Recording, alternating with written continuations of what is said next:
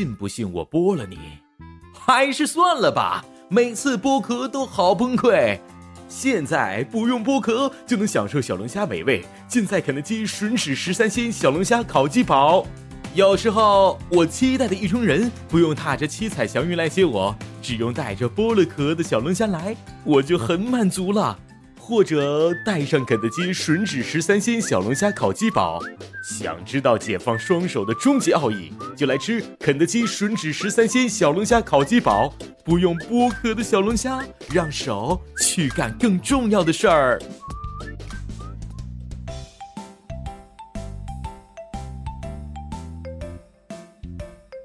欢迎各位收听时尚最前卫、吃着肯德基冬天不穿秋裤的大同为您播报的大同五分钟。入冬以来，全国各地寒潮一股又一股，伴随着寒气一起来的，还有一年一度的南北冬季吐槽大会。大会主题不外乎将炉虎包邮之外的另一个阻碍中华人民大团结的因素，那就是南北供暖。你在南方的艳阳里大雪纷飞，我在北方的寒夜里四季如春。由于有了暖气这套装备的加持，据说南北方人对彼此最大的误解是：南方人认为北方人抗冻，北方人认为南方不冷。那么问题来了，在抗冻这方面，到底是南方人还是北方人的属性高呢？大同决定就来一个小 PK。一项调查显示啊，冬天对于身处湿冷地区的南方人，只要他们感觉上的温度在十摄氏度左右，就不会觉得特别冷。相比之下，北方人则需要到二十度左右才能够觉得不太冷。虽然在抗冻方面不及南方人，但北方人的抗热性居然比南方人强。这项调查同时也显示，夏季人们身体感觉可接受的温度范围上，当身体感觉超过二十五摄氏度后，南方人就会觉得热了，北方人则还能多坚持几度。那么，为啥北方人抗热，南方人却抗冻呢？夏季人们本就容易出汗，南方空气里湿度还比较大。导致汗液不容易蒸发，整个人身上的毛孔就像被塑料膜糊住了，非常的不舒服。所以南方人对高温的耐受力也随之大大的下降，而南方人的抗冷性则是因为 练出来的。首先要知道，在咱们国家，南方的冷和冬天北方的冷是不一样的，北方干冷，南方湿冷。北方的冷是物理攻击，衣服穿厚点就可以了；而南方冷却是魔法攻击，穿再多衣服都没用，得有抗性。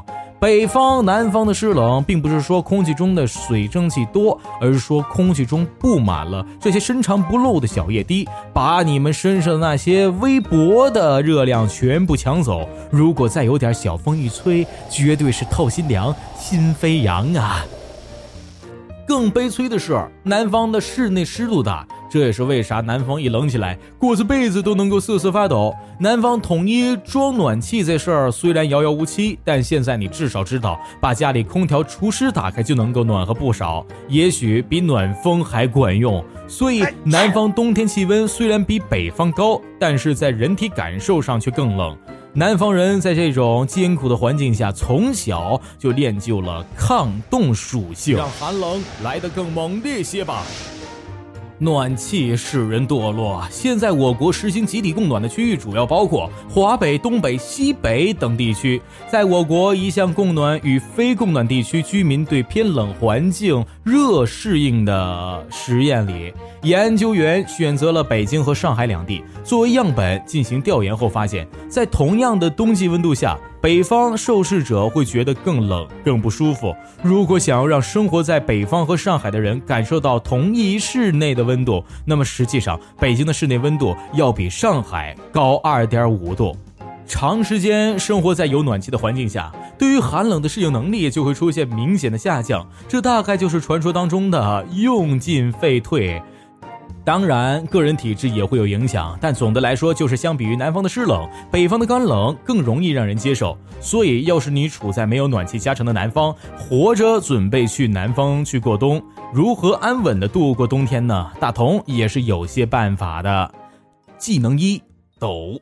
抖是南方人过冬的基本技能，男女老少人人精通。释放该技能时，气沉丹田，双手抱脚，低头耸肩，然后以每秒十下的频率开始做不规律的抖动，能散发全身热量，温暖全身。Number two，温度不够，装备来凑。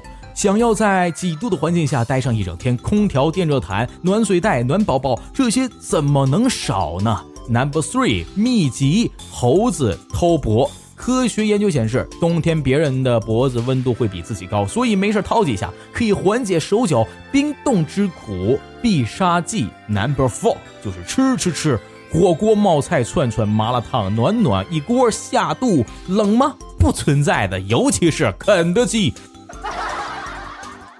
最后，大同还想说，劝君穿着秋裤走，寒潮来袭不会抖。天气冷，无论各位朋友是在南方还是北方，大家一定要注意保暖。北方室外冬天是会冻死人的，而不是南方冻疮那么简单。所以在北方的冬天，千万不要不穿棉袄就乱跑。最后，欢迎各位朋友们留言分享自己冻成狗的经历。大家拜拜。